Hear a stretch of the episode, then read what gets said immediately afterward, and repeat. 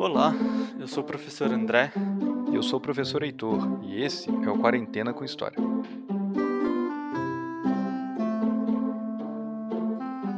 Heitor, aquele nosso papo sobre energia elétrica deu o que falar, viu?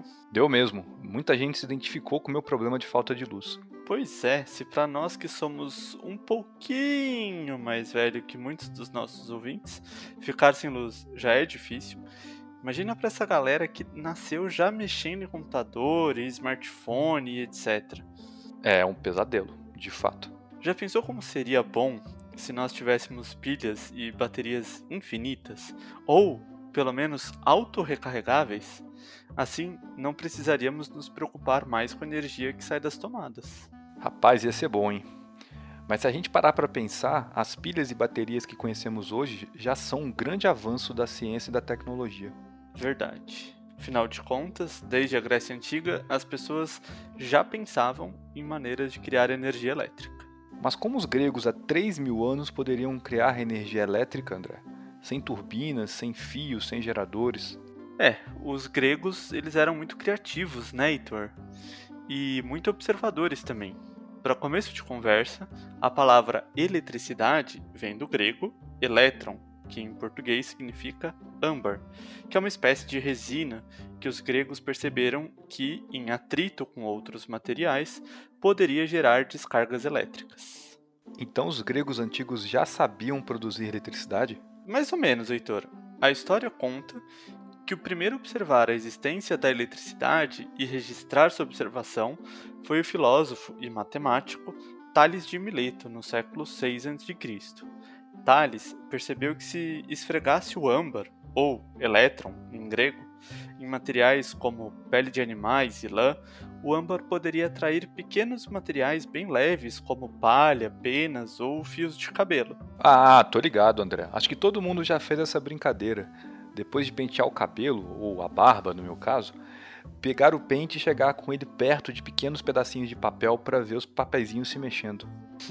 Exatamente, Heitor. Eu, pelo menos, não penteio minha barba, mas. né? É, e também funciona com água. Se você pegar esse pente aí que você usou para pentear sua barba, você que é todo chiquezinho, e chegar com ele perto de um fio de água bem fino, você vai ver a água se deslocar para o lado. Beleza, André. Vou fazer esse experimento depois e te conto. Mas e daí? Qual a utilidade de ficar movendo pequenos pedaços de papel, palha ou fios d'água? É, você tem razão, né? Não é lá muito útil.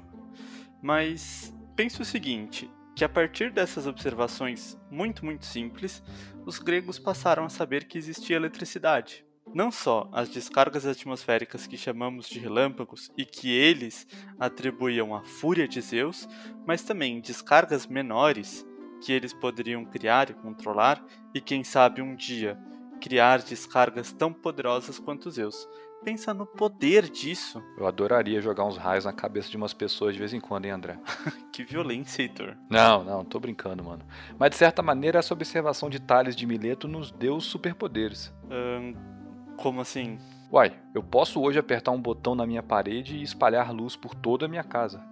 E se eu tivesse um daqueles assistentes domésticos que são vendidos pela internet, não precisaria nem apertar nada, só com a minha voz eu faria a minha casa inteira se encher de luz. E quais seriam suas palavras mágicas para acender as luzes, Heitor? Fiat lux, óbvio, né? Faça-se luz, em latim.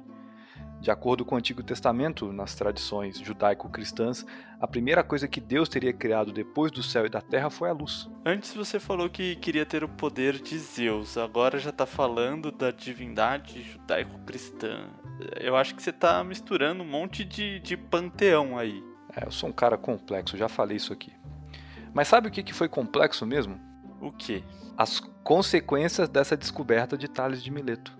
Explica isso melhor pra gente, Heitor. Eu adoraria, André, mas não é a minha praia. Então eu vou chamar alguém que manja muito disso para explicar pra gente, a professora Maíra. Oi, Heitor. Oi, André. Oi, meninos e meninas que escutam esse podcast.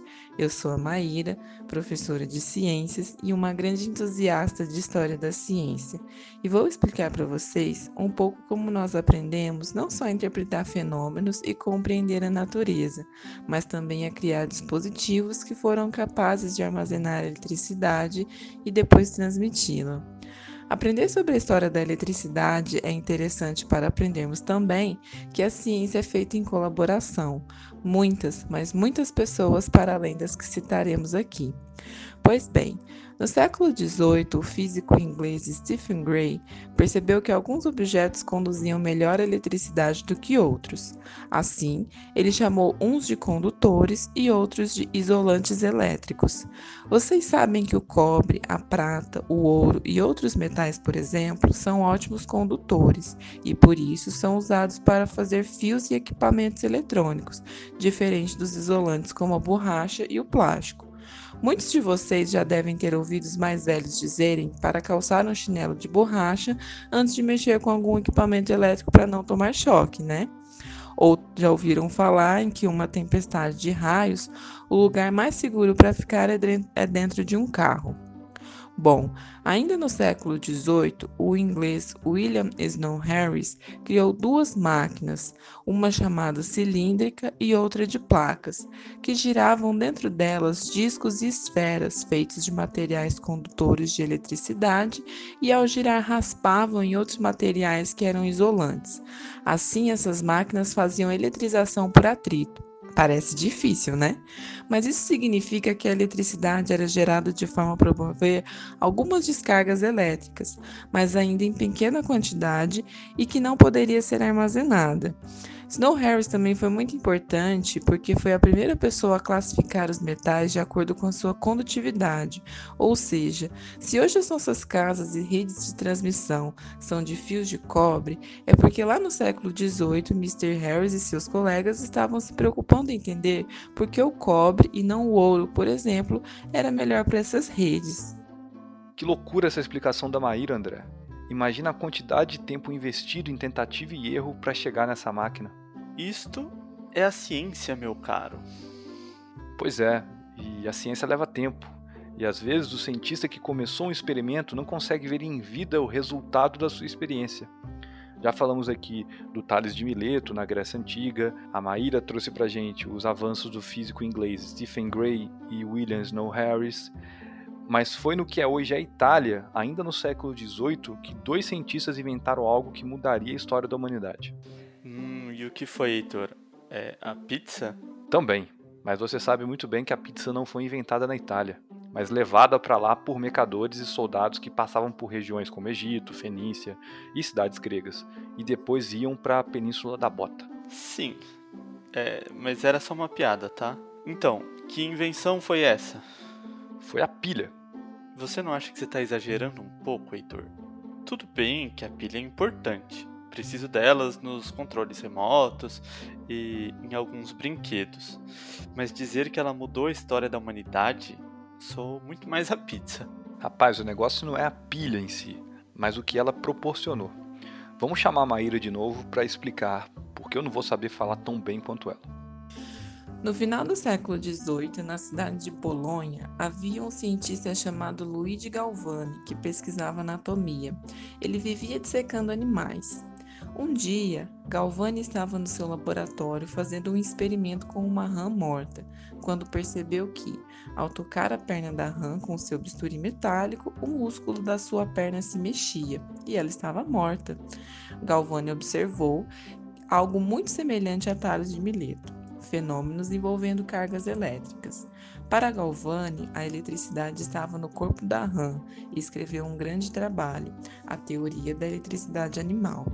Um rival de Galvani, chamado Alessandro Volta, dizia que ele estava errado. Na verdade, o que gerava eletricidade ali não era a rã, mas os metais do bisturi e da bandeja onde estava o corpo do animal. Assim, Volta tentando comprovar que os metais tinham eletricidade como propriedade, pegou discos de metal, prata e zinco, para ser mais exata, empilhou esses discos e foram separados por algodão molhados em salmoura. Assim, ele criou a pilha voltaica, que tem esse nome em homenagem ao seu criador, Alessandro Volta. Mas era uma pilha imensa e durava muito pouco tempo. Assim, pela primeira vez na história, o ser humano criou uma corrente elétrica contínua, ou seja, um fluxo líquido ordenado de cargas elétricas. Isso é muito diferente de criar eletricidade estática, raspando âmbar em pele de animal ou pente no cabelo. É algo que mudaria a história da ciência e da humanidade. Ah, entendi. O que os italianos conseguiram criar foi a capacidade de armazenar e também de transmitir eletricidade. Exatamente, André. Daí, o século XIX presenciou inúmeras experiências com eletricidade, que criaram uma série de invenções que hoje, para a gente, são absolutamente normais. A iluminação pública, por exemplo. Na França, do final do século XIX, pegaram uma máquina a vapor que era usada nas manufaturas e colocaram-na para girar uma turbina, gerando energia elétrica, que iluminava a principal estação de trem de Paris. Depois, na fronteira dos Estados Unidos com o Canadá, nas famosas cataratas do Niágara, perceberam que poderiam usar a força da água que caía para movimentar essas turbinas e gerar energia elétrica. Aí surge a primeira usina hidroelétrica, ou seja, aquela que gera eletricidade a partir da água. Imagino que a partir desse momento a ciência já sabia como levar essa eletricidade do lugar em que ela era gerado para outro, isto é, da usina para as cidades, as fábricas, os hospitais hoje tão importantes, né? Isso mesmo. então a eletricidade pôde mover fábricas, iluminar ruas, manter equipamentos hospitalares funcionando e até mesmo ser usado para envio de informações e mensagens, como no caso do telégrafo, uma espécie de tataravô do WhatsApp. telégrafo, bacana. Qualquer dia a gente fala dele aqui. Mas, Heitor, se a energia elétrica ficou mais presente na vida das pessoas no fim do século XIX e começo do XX, isso quer dizer que elas vão ficar mais dependentes da eletricidade para viver suas vidas. Concordo, André. Por isso vem a necessidade de construir pilhas ou baterias. Né? baterias são conjuntos de pilhas, na verdade, que possam armazenar eletricidade para quando for necessário. Seja um automóvel, por exemplo, que não pode estar ligado na tomada, senão não pode ir muito longe. Seja em hospitais, onde a energia não pode faltar, pois há muitos equipamentos que mantêm pessoas vivas ligados. Sim, um baita desafio, hein? Isso quer dizer que cada vez mais precisaremos de mais energia elétrica. Mas, ao mesmo tempo, as formas que produzimos energia estão cada vez mais limitadas. Os impactos ambientais de construir usinas hidrelétricas são gigantescos. Usinas termoelétricas e usinas nucleares são muito poluentes e perigosas, e usinas solares ou eólicas, à base do vento, não são possíveis em todos os lugares. E mesmo as pilhas e baterias, André. É muito fácil comprar uma pilha hoje e é até relativamente barato.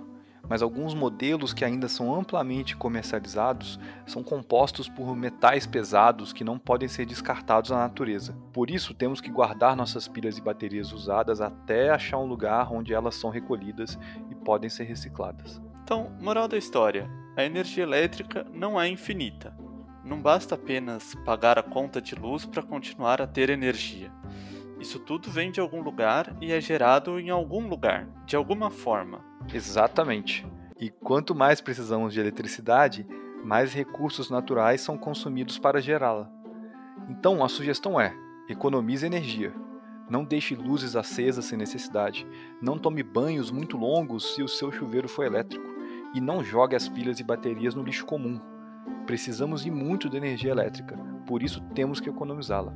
Assim como temos que economizar água, o gás, os combustíveis e tudo aquilo que vem da terra e é finito e pode acabar. Assim como a minha paciência. Oi? Minha paciência também é finita, André. Pode acabar. Não gasta ela à toa, viu? Tá bom, tá bom, esquentadinho. Vou te deixar em paz para você não me dar um choque. Vou te dar um choque, sim. Tem um cara de Pikachu agora, por acaso? com esse mau humor todo, tá mais com cara de Charizard, viu? Tchau.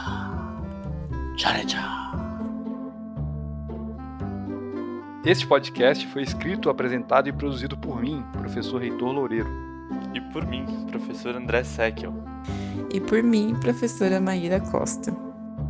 A revisão do roteiro foi feita pela professora Mariane. A edição de som é da Tatiana Budakian.